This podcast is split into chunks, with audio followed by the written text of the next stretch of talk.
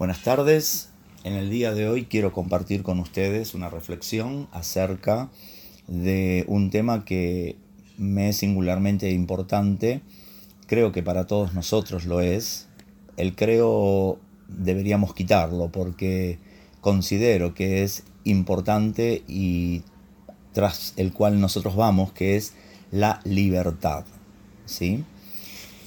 Y la libertad eh, como, como palabra en sí, pero también como tema que engloba un montón de cosas que muchas veces nosotros eh, las tenemos prácticamente como incorporadas, pero no, no analizadas. ¿sí?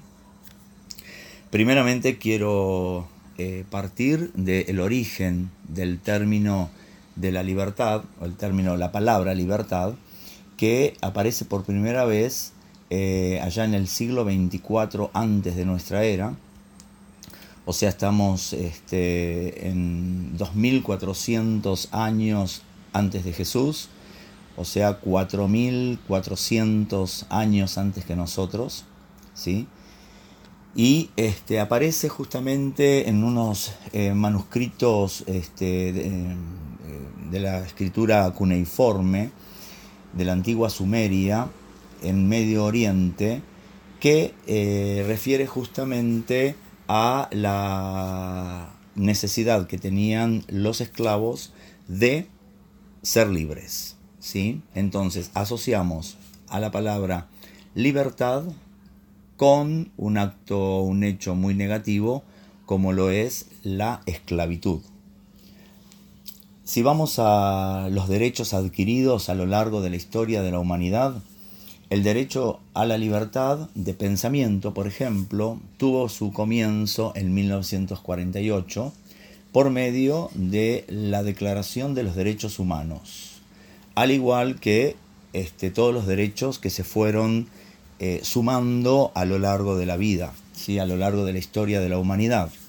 Y en esta era presente, justamente, gozamos y disfrutamos de una gran cantidad de derechos adquiridos, lo cual es bueno.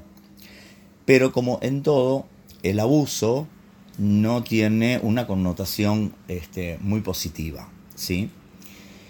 Quiero referirme en el libro de la Biblia, en el libro de Gálatas, el capítulo número 5, el versículo número 13, que dice, Hermanos, a libertad fueron llamados, solamente que no usen la libertad como ocasión para la carne. Entonces, teniendo esta premisa, ¿sí? Eh, que la libertad está emparentada directamente con la esclavitud, porque nadie necesita ser libre de algo de lo cual previamente no fue esclavo, ¿sí?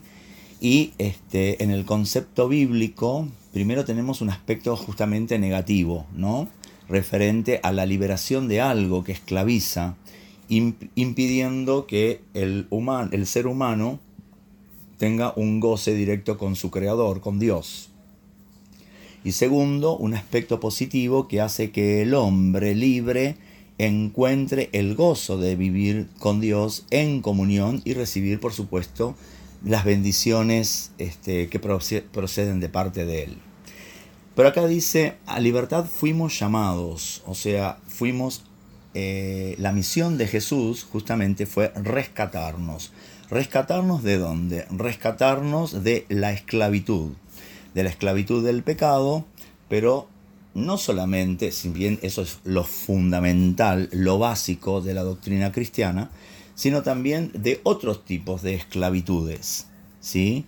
que vienen a consecuencia del pecado o a consecuencia o como consecuencia de una vida que está eh, no centrada, no este, en eje con, este, en la comunión con Dios. ¿sí? Por eso, no todo refiere al pecado cuando hablamos de libertad, sino que refiere al pecado, pero también refiere a nuestra cotidianeidad y también a las experiencias de vida que hemos tenido a lo largo de nuestra historia, algunos una historia muy larga y otros una historia no tan larga, sin olvidar que eh, bíblicamente hay una referencia a que nosotros heredamos situaciones de nuestros antepasados, ¿sí? No solamente a nivel de sangre, no solamente a nivel emocional, ¿sí? no solamente a nivel este, ancestral, como se dice comúnmente, sino que también de quienes heredamos más directamente usos y costumbres, modos de pensar, modos de encarar la vida, positiva o negativamente, es de aquellas personas significativas o más significativas que tuvieron gran influencia en nuestra vida, especialmente en los primeros años formativos, ¿sí? es decir, la niñez y la adolescencia. Por lo tanto, hay muchas costumbres que no nos hablan de libertades propias porque estamos repitiendo un modelo, obviamente, ¿no? Entonces, acá el apóstol Pablo dice que fuimos llamados a libertad, solamente que no la utilicemos como una ocasión para la carne. En el ambiente cristiano, generalmente se utiliza el término carne, eh, simbólicamente hablando, para referirnos al pecado. Sin embargo, no siempre, no siempre está emparentado con este significado este concepto, porque eh, cuando el apóstol Pablo le habla a los cristianos, a los creyentes de la iglesia de Corinto, dice que este, ellos andaban en la carne, habiendo divisiones, habiendo este, conflictos, peleas entre ellos. Y se refiere más propiamente a una vida inmadura, a una vida no este, desarrollada, no crecida en la espiritualidad, pero también que atañe a otros aspectos, porque somos espíritu, somos tripartitas, ¿no? Espíritu, alma cuerpo. Entonces, si únicamente nos vamos a referir a, este, a la dimensión espiritual, no tenemos otra cosa más que hablar que somos libres del pecado. Pero sin embargo somos libres de tendencias, somos libres de, eh, debemos ser libres, perdón, de tendencias, de conductas virtuales. Las conductas virtuales son aquellas que están latentes y que no las hemos desarrollado hasta que no se presentó la oportunidad este, que, propició ese, ese acto. Por eso muchas veces nosotros hasta nos sorprendemos de nosotros mismos cuando decimos, ay, nunca pensé que podría actuar de esa manera, nunca pensé que podría este, cometer semejante o tal acto. Porque si lo hicimos es porque estuvo la tendencia. Y la tendencia está latente hasta que el medio nos ofrece una oportunidad para hacerlo. Pues una oportunidad positiva como una oportunidad negativa. ¿sí? Entonces, dice, no utilices esta libertad como ocasión para la carne, para que la, inmadurez de vida se presente. Vieron que hay personas, ustedes habrán tenido contacto, sabrán, o quizás son ustedes, ¿no? Quienes este, son habitué a esto, de que constantemente están aprendiendo, no porque se estén formando todo el tiempo en diferentes áreas de la vida, sino que la misma situación los encuentra vez tras vez, tras vez, tras vez, y este es como, como que fue una sorpresa es ese encontrarse otra vez en esa situación, ¿sí? Este, por supuesto es algo negativo, es algo que no, no los conforta, no los edifica, ni a ustedes, ni al entorno, ¿sí? Entonces, la, la, muy famosa frase es, para la próxima no me va a encontrar, para la próxima voy a estar prevenido. Y viene la próxima, ¿sí? Y los encuentra de la misma manera. Y así se repite y se repite. Si lo vemos desde el punto de vista psicológico, o psicoanalítico podríamos hablar de una compulsión a la repetición, algo que encontramos un, goce este, en, o una satisfacción en la dificultad, en el problema, en el conflicto, porque son situaciones conflictivas, ¿verdad? Este, pero no necesariamente tiene que ser en todo, porque es, es una gran tendencia nuestra del ser humano a este, que eh, toda situación que yo atravieso, toda situación que yo vivo, es común a todos los seres humanos. Si bien hay muchos aspectos que son comunes a todos nosotros los seres humanos, recuerden que somos individuos. ¿Sí? Individuos gregarios. ¿Qué significa esto? Que nuestras libertades tienen un límite. Pero ¿cómo? Si yo soy libre, ¿cómo van a haber límites? Sí, porque mi libertad termina donde comienza la libertad de los demás. Ahora, hay un aspecto, ¿no? Hay un asunto muy importante que eh, yo quiero tomar de, un teórico este, del siglo pasado, un psicoanalista, psicólogo social y filósofo humanista de origen judeo-alemán, llamado Eric Fromm, quizá algunos este, pueden tener este conocimiento de él o, o, han leído acerca de él, ¿sí?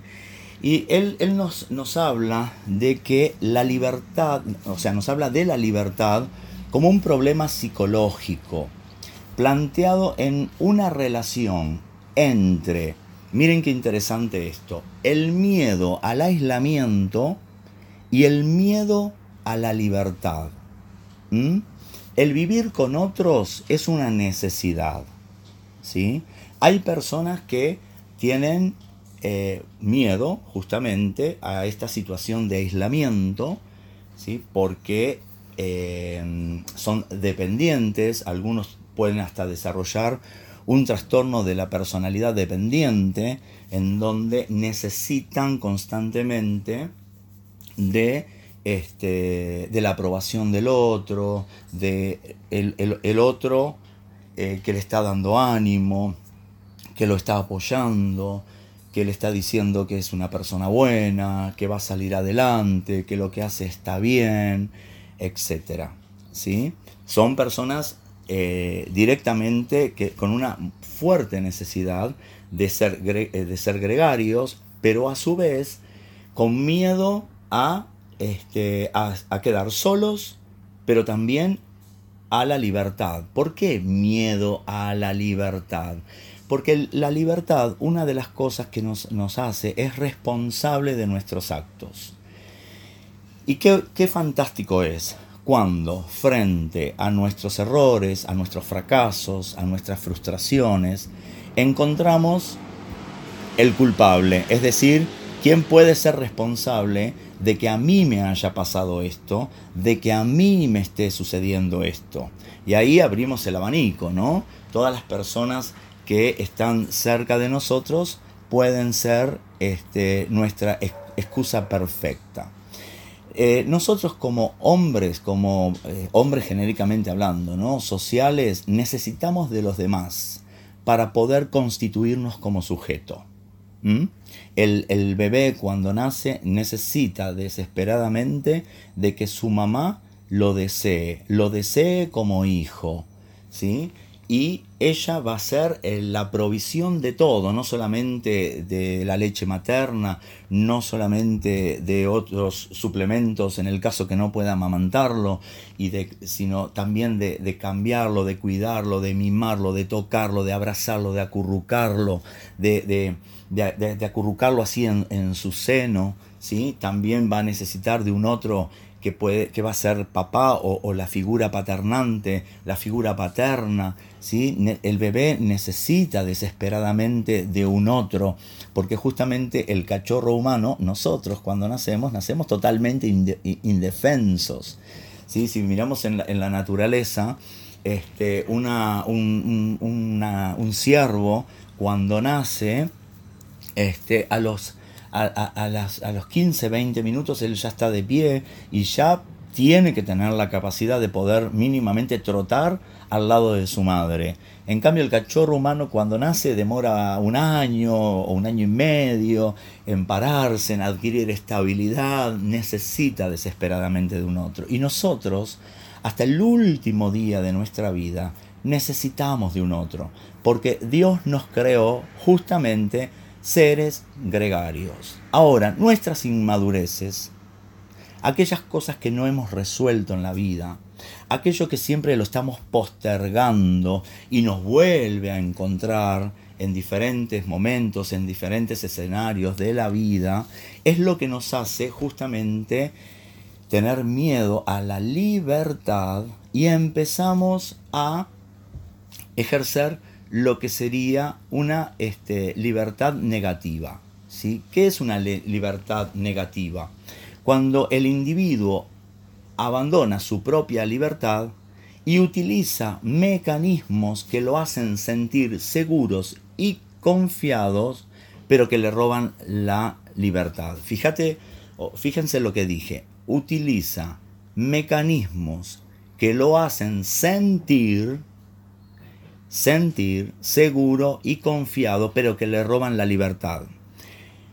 A mí el término sentir, si bien eh, puede tener muchas acepciones, pero me genera como una especie de, de alarma cuando las personas em, empiezan a utilizar el siento y no siento, porque entra completamente la subjetividad del individuo y a veces frente a esa subjetividad no hay nada para decir.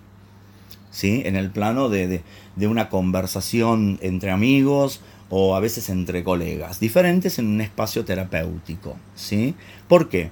Porque la experiencia me ha hecho ver, este, trabajando con las personas, como, como siempre lo he hecho, este, que cuanto más menos libres se sienten, más necesidad de hablar de la libertad tienen es como que fuera su eslogan, ¿cierto? A mí nadie me va a quitar la libertad.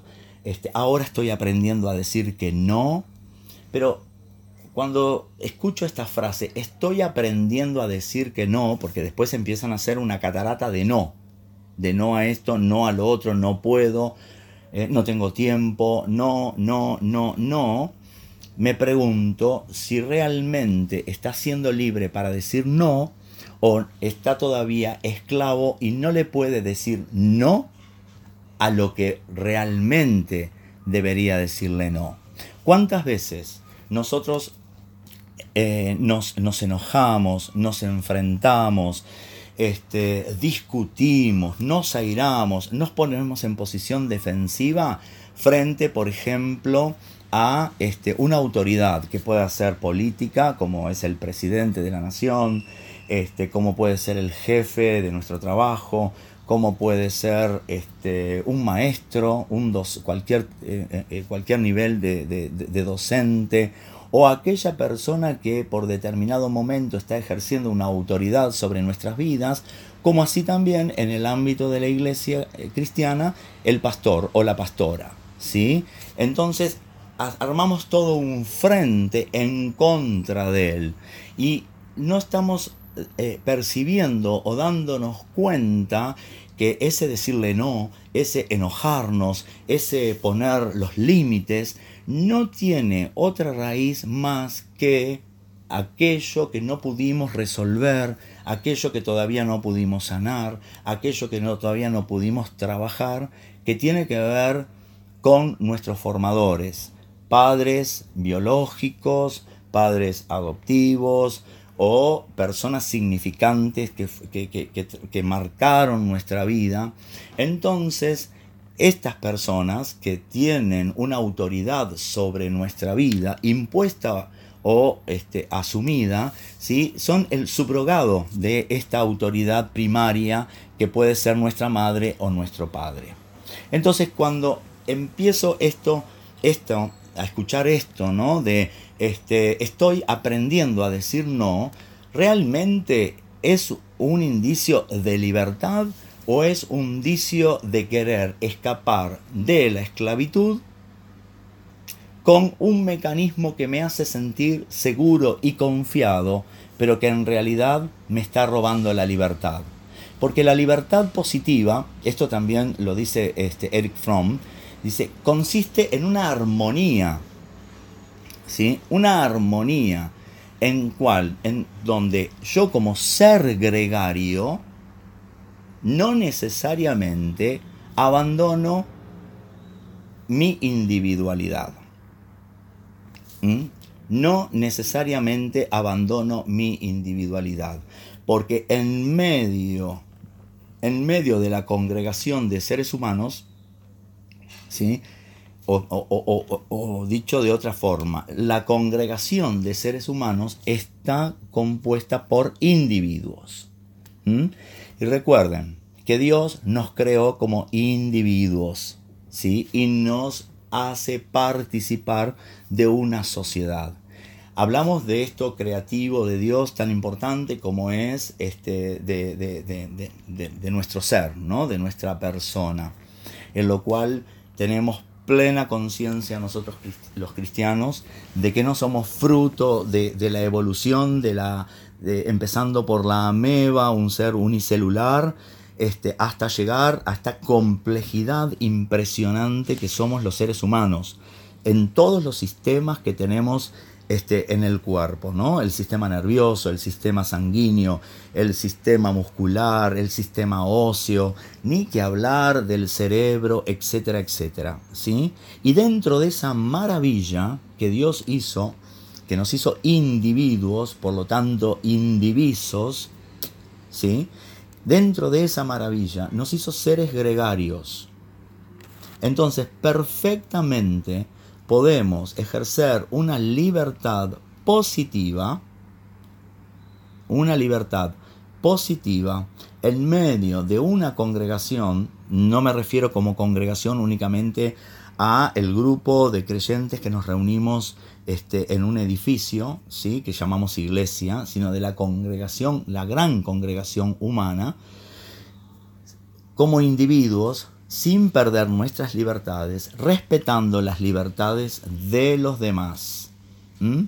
Libertad también tiene que ver con la capacidad de poder ejercer la voluntad. Y muchas veces estamos condicionados en este ejercicio de la libertad, no, por el, no estamos condicionados por el otro.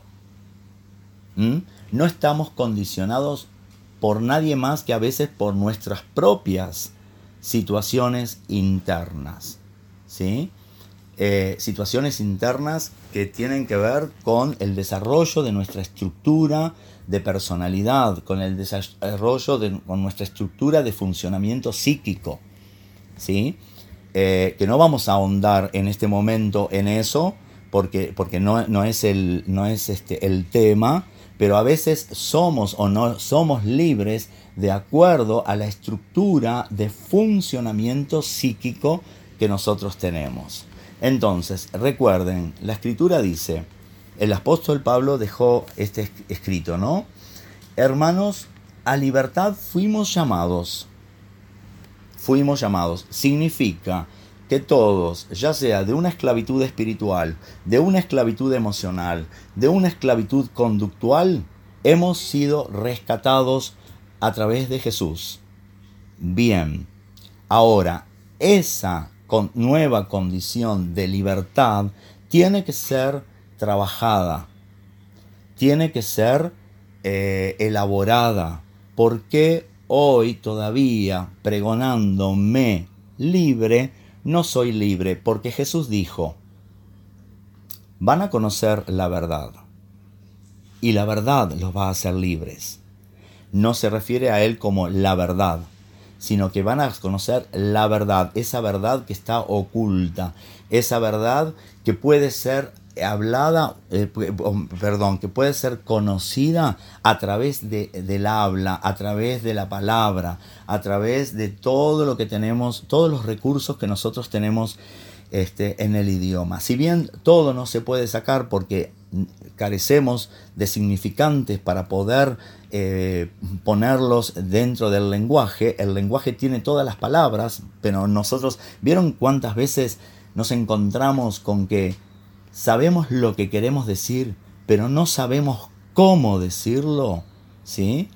No es porque el otro no nos va a entender, no es porque el otro no tiene la capacidad de comprensión, sino porque no encontramos dentro este, del lenguaje cómo poner en palabras lo que nos pasa. Ahora, Jesús dijo, si el Hijo te hace libre, entonces vas a ser verdaderamente libre. Me gustan mucho las palabras del Salmo 119, 45, que dice, y andaré en libertad porque busqué tus mandamientos. Ustedes saben que de los 10 mandamientos hay, eh, están divididos en dos partes, ¿sí? Dos, son como dos temas este, que se encuentran en los mandamientos. Una parte es referente a Dios y nuestra relación con Dios. Y otra parte es referente a la, relación que nosotros tenemos y sostenemos con el prójimo. Porque miren cómo termina el versículo de, este, de Gálatas, ¿sí? este, al, al, cual estuve haciendo referencia.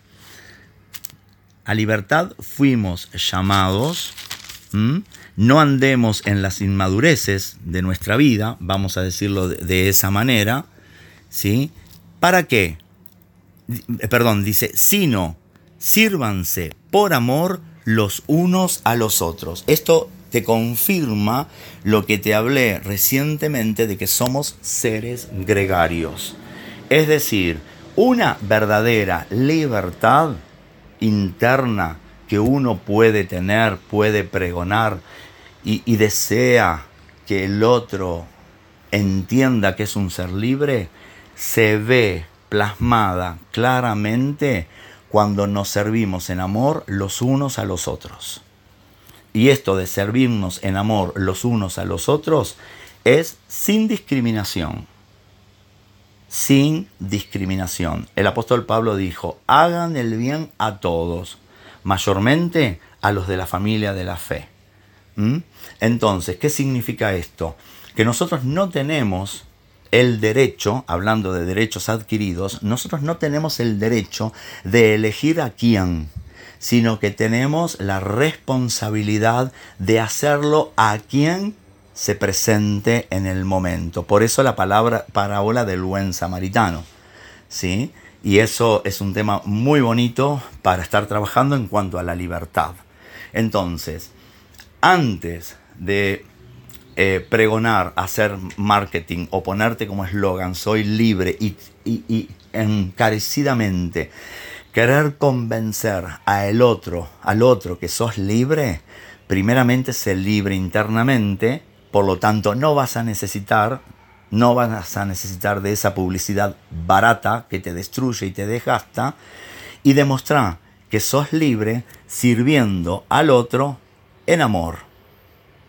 Entonces vas a ver cómo Dios te sirvió a vos, me sirvió a mí, nos ha servido a nosotros en amor, sin discriminación, sin discriminación de ningún aspecto, ni de pecados eh, cometidos, ni de raza, ni de lugar geográfico, ni de historia familiar. No permitas que las inmadureces de la vida te roben la libertad. No permitas que las esclavitudes de los demás te roben la libertad. Sé verdaderamente libre porque el Hijo te lo está ofreciendo, porque Jesús te lo está ofreciendo. Si yo te hago libre, vas a ser verdaderamente libre.